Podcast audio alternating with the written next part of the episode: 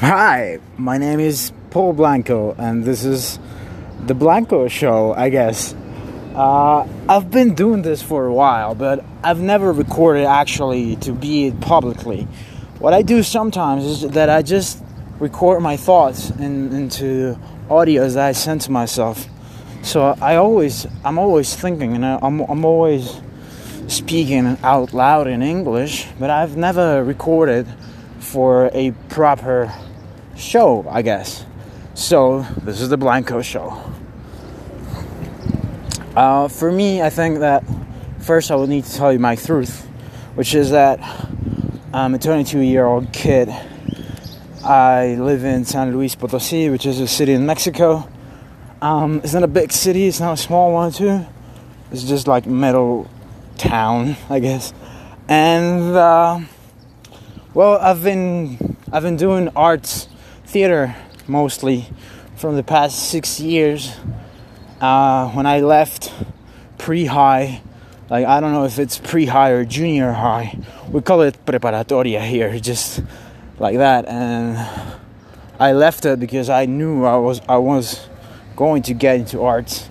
So after that, I just after I left it, I just started doing theater like crazy.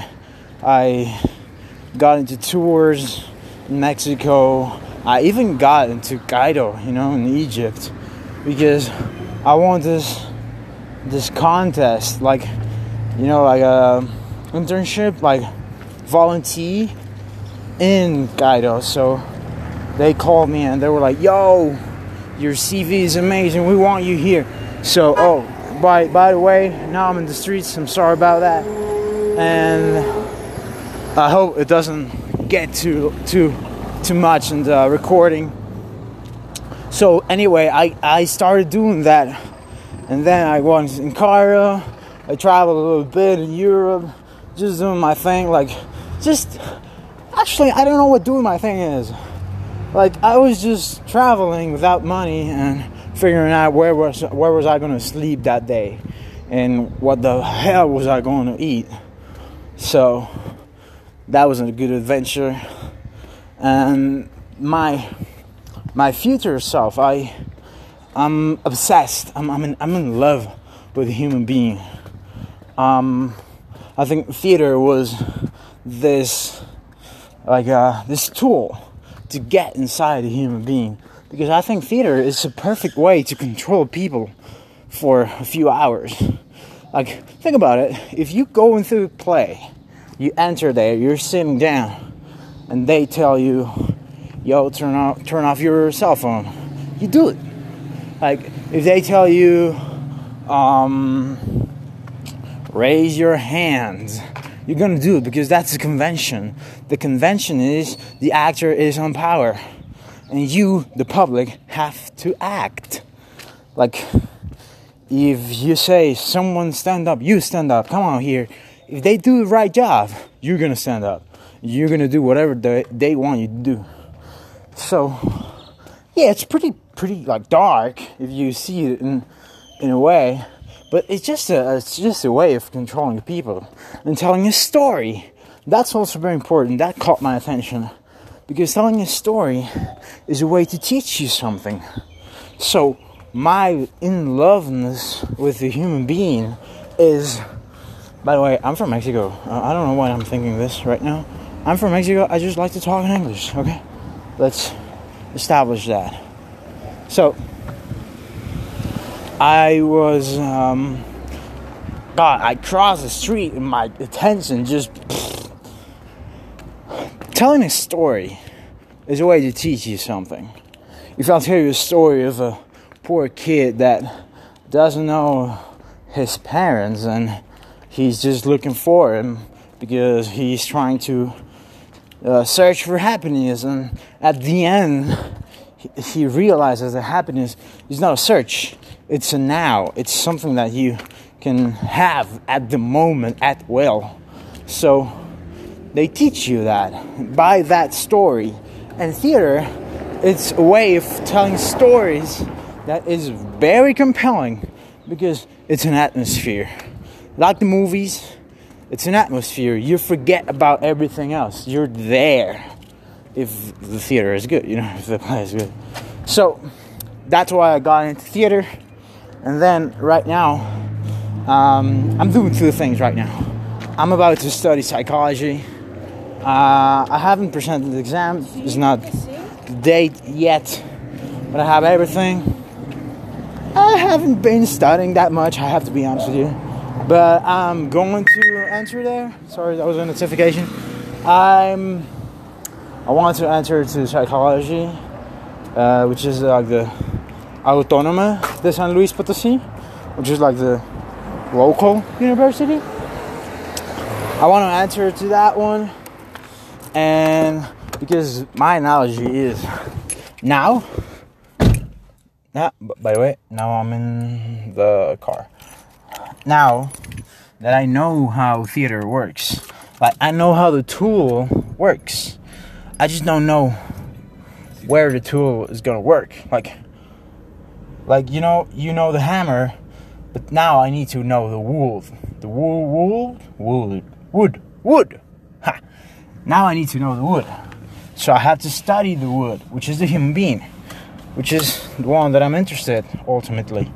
So uh, I'm going to do that. Uh, also, a little bit of context. I I really like, like I really, I, I think like it's a poor word. I I'm really in love with powerful woman. You know that type of woman that don't doesn't need no man. That woman. Oh god damn.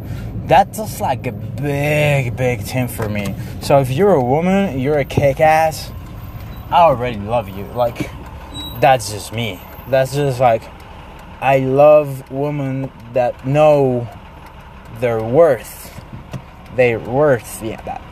And I know that that's hard first and there's a lot of social conventions that tell you you have to be pretty. You have to be like this. And blah blah blah blah blah blah but i really like that. I mean that's part of the reason that why do i like powerful women?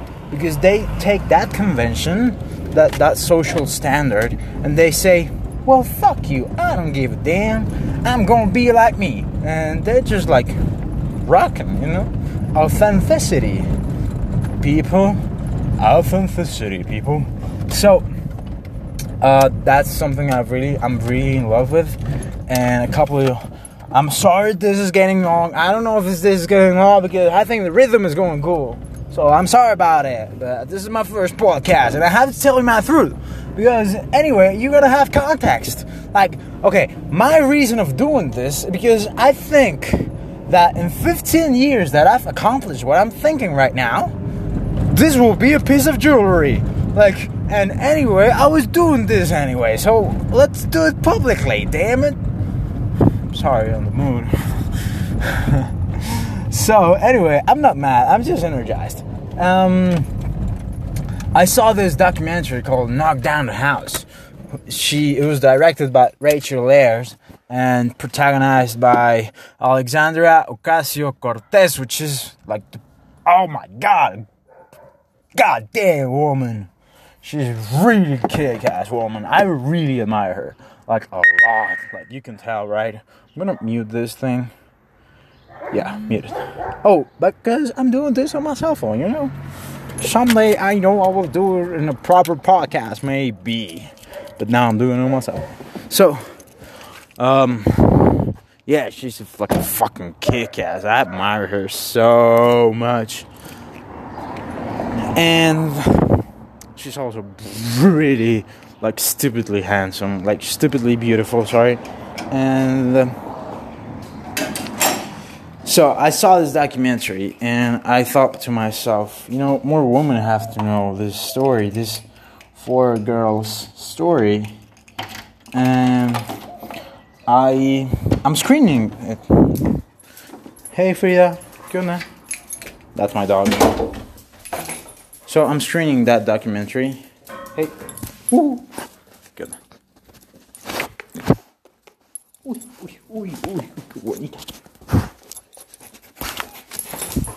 So I'm screening that documentary, but I got a peep. I got a bunch of people with me, like a proper organization, to to screen that documentary because I think I want to do magical.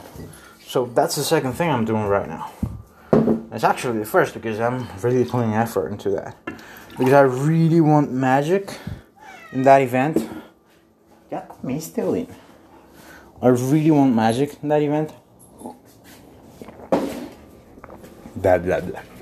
So, because I really want magic, I'm thinking a lot of things like aesthetics and sponsors and just like, you know, if you, I, think that event, like, you know, like a wedding where everything is thought out, like everything you're watching, somebody thought about that.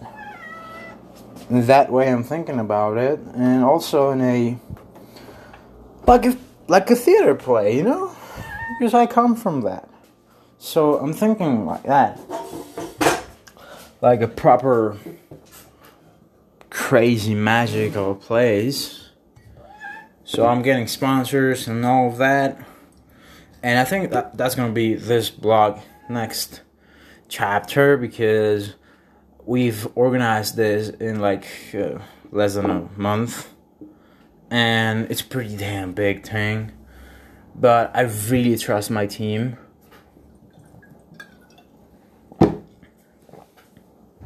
And they really trust me so you have yeah i'm gonna be with you in a minute wait for a bit i really have a crazy team and I just like it a lot. I'm very, very, very pleased to have them with me because they're just awesome. Like every one of them, they're just awesome. They come from different places and different parts of life, and I'm just very grateful of having them. And yeah, we're getting a lot of support, so I like it. So, I think that's gonna be the first um, a show. Yeah, the Blanco show. Come on, Kevin. Yo, don't right there, man. Shit, bro. I'm gonna get you out of here.